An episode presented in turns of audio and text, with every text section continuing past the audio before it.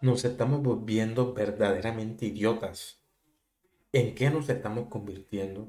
Si ahora las relaciones tienen last scenes, si ahora los besos se mandan por iconos y toda la atención que necesitas es que te conteste por WhatsApp de inmediato sin tardarse.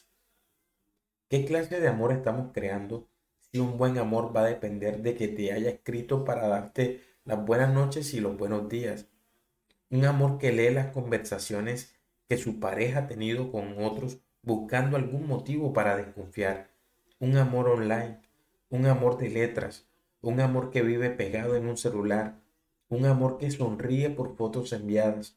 ¿Dónde quedaron las tardes de paseos en el parque y películas? Y los besos de verdad. Si ya lo dijo Einstein, el día que la tecnología sobrepase a la humanidad, tendremos una generación de idiotas. Pues señores, bienvenidos la maravillosa generación de los idiotas.